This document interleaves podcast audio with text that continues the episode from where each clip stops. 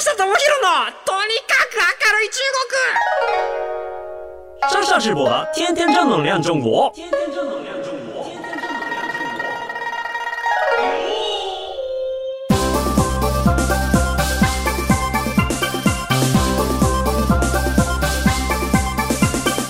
小市民、市民、大家好，我是上少直播。皆さん、こんにちは。中国ビリビリナンバーワン日本人インフルエンサー、コンテンツプロデューサーの山下智博です。日本放送、ポッドキャストステーション、山下智博のとにかく明るい中国。この番組は、中国で結構有名な私が、あなたの知らない中国の面白トピックや、そんなにどやれない豆知識を紹介していき、日本と中国の架け橋ならぬ、ローション的な役割を果たしていきます。ということでね、これ実はもう49回目の収録ということなんですけれども毎回同じセリフを言っている気がするんですがこれって毎回収録する必要はあるんですかね？ああるんですかね？楽したいだけだと言われてしまいました。そう毎回いつもねここを喋りながらこれなんで毎回言うんだろうなって思ってたんですけれどもまああのこれからもねちょっと若干ニュアンス変えたりとか間違い探し的な感じでニュアンス変えていきたいなと思います。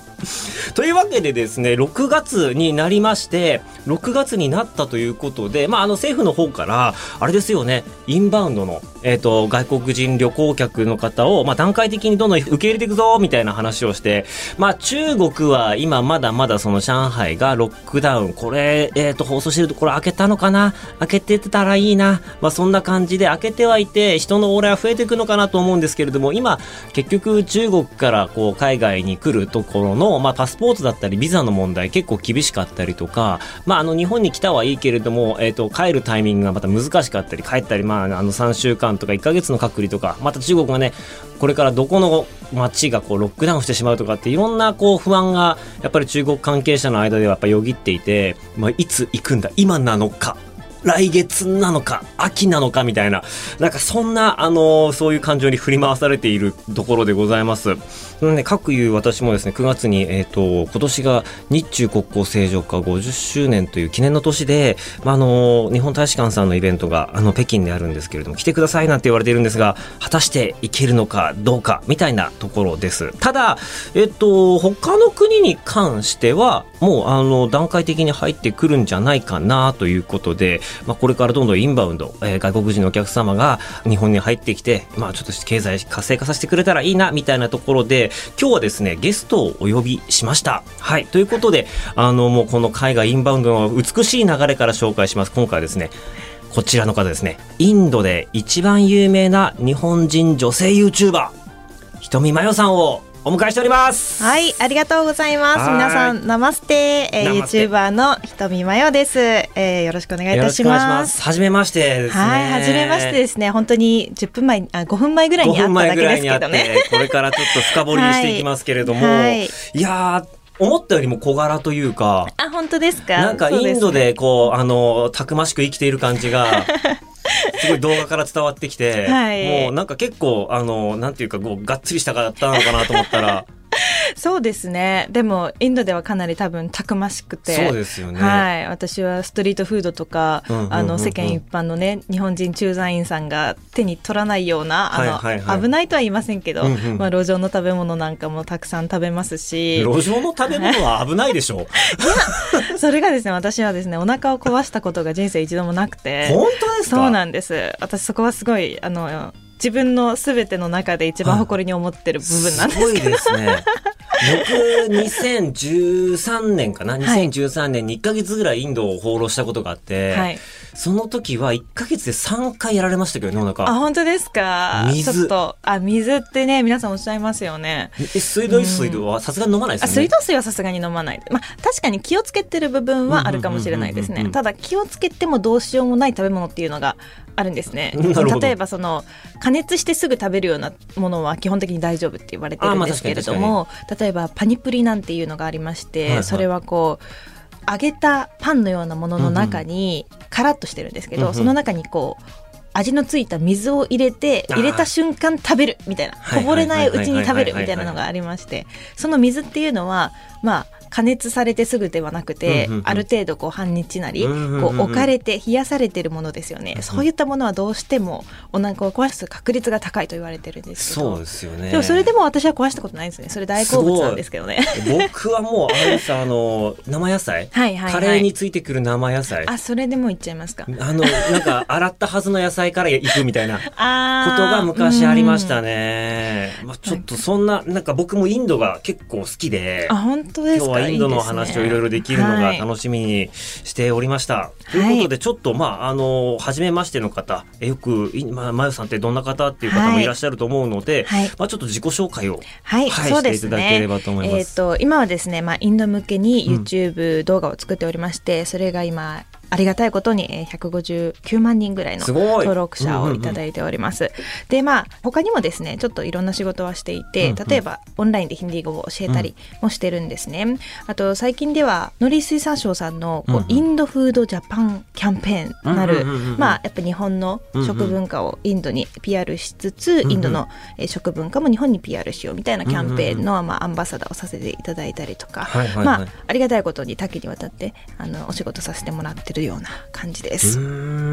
えそのインドで日本食を広めようみたいはない。ところって、今例えば中国では、はい。まあ、結構本当にもうちっちゃい町とかにもはい。日本料理屋さんがどんどんできてて、もう本当に5年10年前って限られたその上海とか北京とかそういう大都市圏はにい。ちょろっとこう、えっ、と現地の日本人向けの、あの日本料理屋があって味は食べてみるといやそんな美味しくないみたいなものがすごい多かったんですけどここ10年でめちゃめちゃ増えて、うん今なんだったらもうみんなこう日本料理屋でも日本酒出してうん。もう日本政府も日本酒ガンガン行こうみたいなはい。なんかそういう流れになってるんですけど、はい。インドにおける日本食ってどうなってるんですか？いやまだそのレベルには達してなくてですね、うんうんうんまあ中国の5年前ぐらいなんでしょうか。あの大都市圏に、まあ、いくつか日本食レストランはあるんですね、でまあ、うん。味もあの今回いろいろ食べさせていただいてすごく美味しかったうんうん。ですけれども、まだこうインド人に対して浸透してるかっていうとそこまで浸透してない部分がありまうん。すあの日本人駐在員の方が主に行かれるようなところが多くてもちろん現地の方も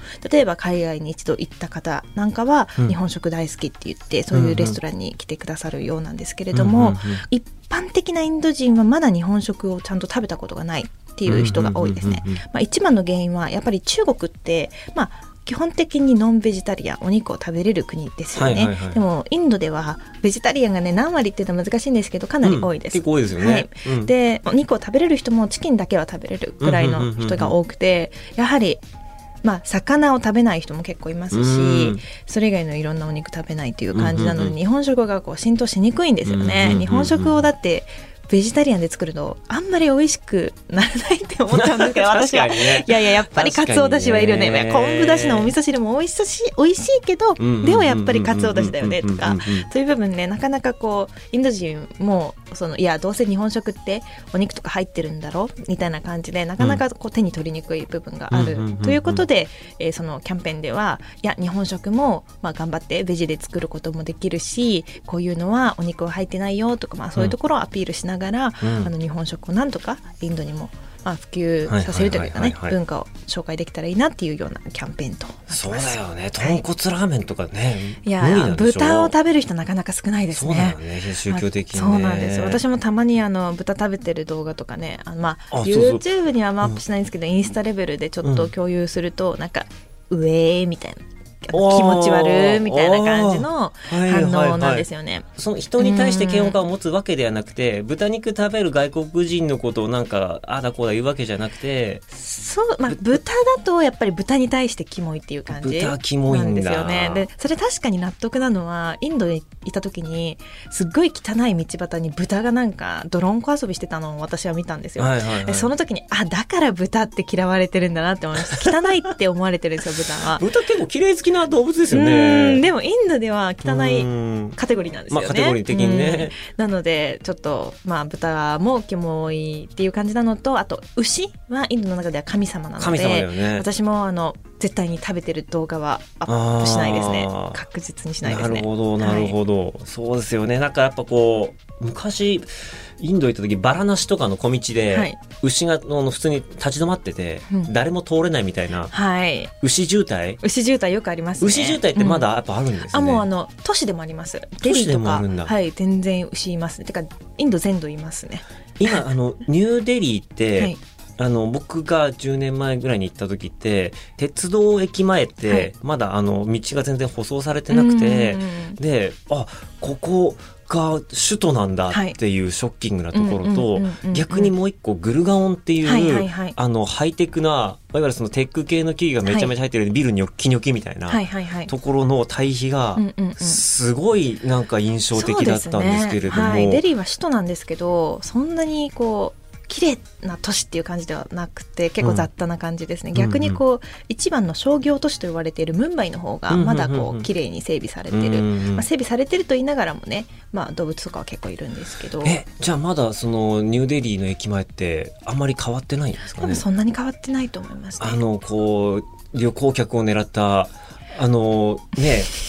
詐欺タクシーみたいなのめちゃめちゃ多くて、うん、詐欺タクシーはやっぱ Uber になってからだいぶ減ってるとは思います。あなるほどなるほど、あそこでね旅行客がみんな洗礼を受けるっていう,、一連の儀式があそうって、初めて「 Welcome to インド」みたいな、いや私まあコロナ明けてからそこは行ってないので今はちょっとどうかっていうのは厳密には言えないんですけど、うん少なくともこう3年前ぐらいは、同じ感じでしたね。なんかいやそういうのも含めてなんか今なんていうのかなやっぱこう都会が中国とかもそうなんですけど上海とかはすごくこう都会になって洗練されていって中国らしさみたいなものっていうのって、どんどんどんどん都市深部からなくなっている感じがすごいしていて、うんはい。なので逆になんかその中国をこう味わおうって思ったら都会行っちゃいけないなっていううなんかあんまりこう未開の土地だったりとかそっちの方がなんか人とかそこに住んでいる、まあ、動物とか食べ物とか含めてすごいローカルなとうん。ころに行った方がやっぱりこう来たなって感じがするじゃないですか。あでもそのところで言うとインドは逆かもしれないですね。なんかまあ逆とは言わなくてもすごい文化を残すぞみたいな、うんうん。い気概が みんなすごくて、うんうんうん。都市に行ってももう基本的にインド料理を食べてるし、うんうんうん。基本結構サリーとかインドの民族衣装も日常的に都市でも着てるんですよね。うん。なのでそこの部分で言うとインドの方がこう文化的なこう、うん。まあ、新しい文化を受け入れてないわけじゃないんですけどやっぱ日常に食べるご飯なんかはインド料理っていう感じなんですよね。うん。しかもあれですよね。なんかそのいわゆるその北のはい、えー、といわゆる経済が発展しているニューデリーからこうバラナシとか、えー、とムンバイのはい。この北の一連の都市よりもやっぱこう南の方がはい。人間がすごくおおらかだったりとあかー。人の良さが際立つみたいなななんかそんな話も聞いたことあるんですけど。すね。まあもちろんそれも一般的にこう多分おしなべて平均的にはそれはそうなのかなと思うんですけど、ただインドってあの州ごとに本当に違うんですよね。北と南で分けることさえも難しいぐらい多様なところで、うんうんうん本当エリア州によって全然こう雰囲気が違う。うんうんで例えば北っていうところはやっぱりバナラシとかアグラとかデリーとかうん有名観光どころなんですよね。うんうんでそういうところだとやっぱり観光目的の人たちをこう詐欺ろうという まあねあの危ない人たちがやっぱ近づきやすいのがその辺。うんうんうんうんで南だとやっぱり観光客が少ないので、うんその分そういった人々が少ないとかそういうのありますね。結構じゃあインドはいろんなとこ行ったんですか？うん、まあ行ったといえば行ったし行ってないといえば まあわかどういう感じ？67週ぐらいかな。うん。やっぱり行っても行っても新しい場所があるのが、まあ、中国もねイいやンドも多分国土が広いので、うんうんなかなかこう私インドを知ってる人みたいな感じでこう、うん。お話しさせていただくことが多いんですけど、うん。いや自分インドのこと全然知らないなと痛感することの方が多いっていう。そうだよね。ね。なんか知れば知るほど知らないことを知るみたいな。うんや本当そうなんですよ。だからもういやインドってこんな感じよみたいなのって本当口が裂けても言えなくて難しいところですね。いやなんかそういう意味ですごく中国に似てるなっていうのが思って。てすね。でまあちょっとそんな中国あのインドで、はいなんかそのまあインドにそもそも興味持ったきっかけとかはどんなそうで感じだったんすよねですかよく聞かれるんですけど、まあ、私大阪大学の外国語学部ヒンディー語専攻というところで、うんうん。ヒンディー語を4年間学習したんですけど、つまりそれは高校の時にこう受験の時によしヒンディー語勉強しようっていうのを決めたんですね、もともとが福岡でしたっけ？福岡出身です。はい。じゃあもう大阪留学ですね。まあそうですね。僕。大阪特にあの ご存知かもしれない箕面というねところで勉学に勤しんだ感じになります。本当に 本当に勉強しかやることがないところでしたけどね。僕もあれです、はあの大阪芸術大学っていうあはい。あのまあもうあの芸大のあのヤンキー大学ですね。あでも都会な感じですいやとん富田林っていう 古墳を削って学校を作ったっていう古墳の上で勉強してました。大阪つながりということそう大阪なんでですね、ううんんうん。そのまあ福岡のね高校時代にヒンディー語を勉強しようと決めたんですけど、決めたんそだの時に考えてたことってそんな壮大なことではなくてただやっぱり言語が好きだったのでなんかトライリンガルになったらかっこいいかなぐらいのノリから始まり、うんうん。じゃあどの言語かって言った時にいやまあフランス語とかドイツ語だとね帰国子女さんたちにこううん。打ち負かされるじゃないですか、うんうんうんじゃあ日本人があんまり勉強してなくて、うん。かつ今後使えそうな言語は何かなって考えた時に、あインドいいかもヒンディー語いいかもって思ったんですね。でまあインドってまず、まあ、文化的にやっぱり多様で面白い。民族もたくさん言語もたくさんだし、やっぱ広いのでうん。あのいろんなものがあるかなとか、うんうんうん。歴史も好きだしあと日本とインドってかなりあの仲がいいというふうに言われてて、うんうそういったところでよしじゃあヒンディー語してみようということでヒンディー語を選んだんですよね。インドのことなんて何も知らずにこうヒンディー語を選んじゃったんですね。なるほど。なんかその辺結構似てるかもな,、あなんかその、うんまあ、僕もだからこう英語はいらねえなっていうか、うん。得意な人がいれば任せればいいはいやっていう、はいはいまあでも中国語って、まあ、中国これからなんか面白くなりそうだしなみたいなのもあって、でもあったんですけど僕そもそも言語にはそんなに興味がなかったんで。あ本当ですか、うん。うんでもなんかあの僕の周りで中国でなんか活躍してる人とか、うんうん。海外で活躍してる人結構言語好きな人がうん多くて、で言語好きな人ってなんか思考回路が独特っていうか 変わった人が多いですね。オタク的なあのガリ弁的なニュアンスですか？オタク的な部分だったりなんだろうなその国というかなんか言語学に注目し始めるとうん。なんか文化の深掘り方がえげつないなっていう。まあ確かにうん。そうかもしれないですね。うん。やっぱりなんかマニアックなところまで突っ込んでしまう差がは確かにあるかもしれないですね。なんかあれでしょあのえでもあのこう隙間産業というか、はいはいはい。あのちょっと私自分自身の実力をちょっと分かった上でいやここだったら私輝けるかもしれないみたいな一部の望みをかけてマイナーな方に進んでいくっていう発想はもう全く同じです。あ。本当ですか？全く同じいやでもそれがね多分二人とも功を称して、ね、うまくうまくいったんだと思うけれども、でえっとインドには行ったんですか？あはいもちろんです。その、大学時代。大学中は、まあ、さっき4年大学行きましたって言ったんですけど、実は5年行ってまして。え留年はしてないですよ、はいはいあの 1年大学を休学してインドに1年留学するっていうのをやってました、なのでそこでデリー首都のデリーに、まあ、うんうん。14か月ぐらい住んだのと、うん。あとそれ以外旅行で、まあ、うん。うん何回言ったかも多分10回ぐらいは行ってると思うんですけど、うんうんうん。えー行ってる感じですね。あなるほど。あじゃあもう現地に長らく住んだのはその時。そうですね 14, 14ヶ月ぐらいだけですね。で、まあ、そこからこう YouTube、はい。動画発信していくっていうのはなんかどういうきっかけがはい、えっ、と、まあ、大学卒業して、一回こう、留学時代に結構インドもきつくなっちゃったんですよね。まあ、特にこう、インド49度とか暑い時、はいはいはいあの、上がるんですけど。49度？そうなんですよ。しかもそのなんか噂なんですけど、本当は49以上行ってるらしいんですが、うんうんうん50度に行っちゃうと、なんか会社を休んでいいとかなんとかの法律があるから、うんうんうんうんこう、観測的には49を上回らないっていう風な噂もあるぐらい。それ上海と似てん あな中国とこの番組でも昔話したことがああ、って。本当ですか？あのでもでもやっぱ中国はね39度を上回らないってあ、いう。そうなんですね。40度になったら休むから休みになるっていう。でその基準が50度にあるっておかしい。ちょっとそうなんですよ。でね49まで行くとねやっぱ人間もへばるんですね。へたり込みますよ。やっぱり暑すぎて。だってね、はい。熱湯風呂がねそのぐらいって言われてるから。サウナですよね。でそういうのを経験してちょっともうインド無理ってなったんですよ一回。あ気候的なので無理になったの？そう、まあ、気候が一番大きかったですね。それで日本でじゃあもう普通に就職しようと思って普普通の会社に入ったんですね、うんうんうん。でそしたら今度ヒンディー語を忘れていってる自分にすごいなんか悔しい思いをし始めて、じゃあなんかこうヒンディー語で始めようって思った時にまだ YouTube の波が来る1年前ぐらいだったんですけど、まあ、その時によしじゃあ YouTube でヒンディー語を日本人に教えてみようと思ってヒンディー語をね講座をやり始めてるんですね。レッスン動画みたいな。2019 19年とかかな、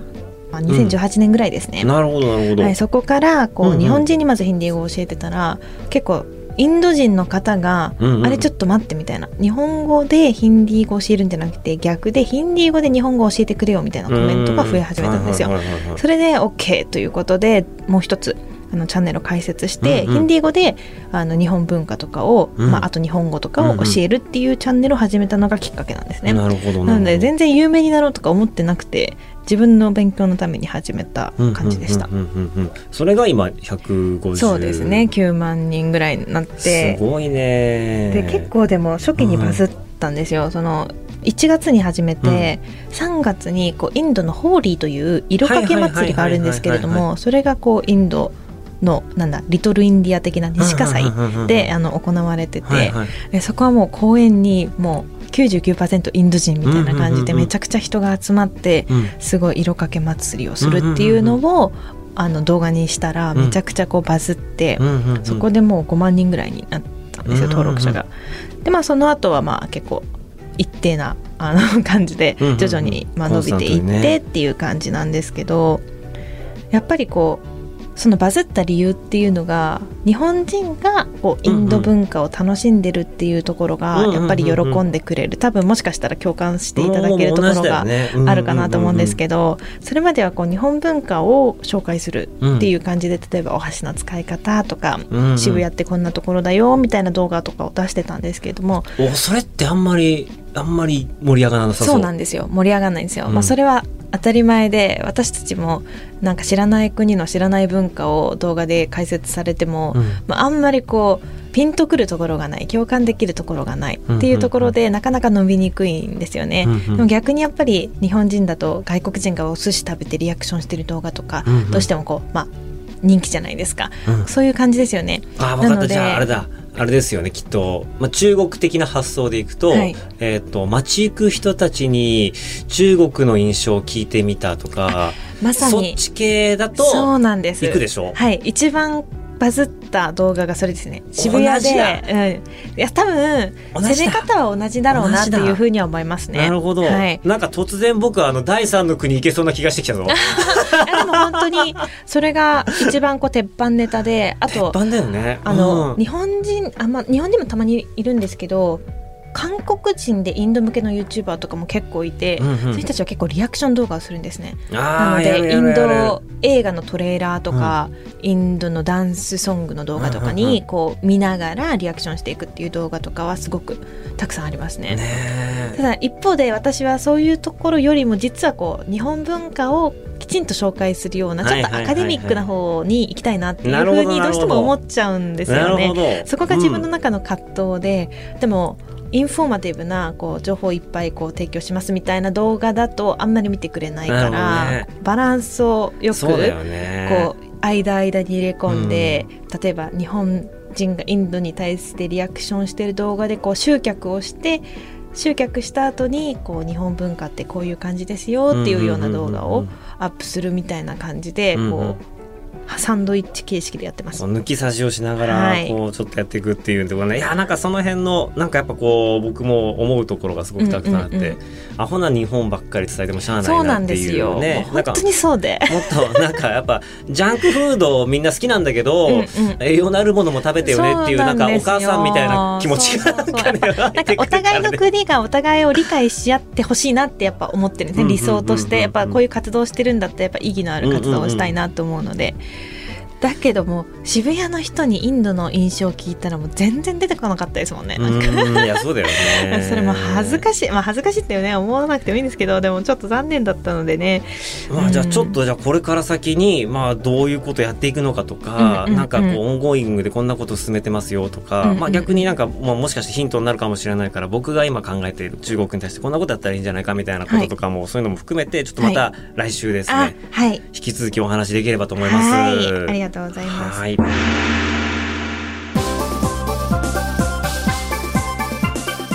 ということでこの番組ではあなたからのメッセージもお待ちしております。番組への感想中国に関する取り上げてほしいテーマあとはあの呼んでほしいゲストの方なんかいましたら、えっ、とメールお願いいたします。メールアドレスは明るい at all night nippon.com akarui えー、at all night nippon.com です。それではまた次回お会いしましょう。谢谢大家收听我的节目下次见拜拜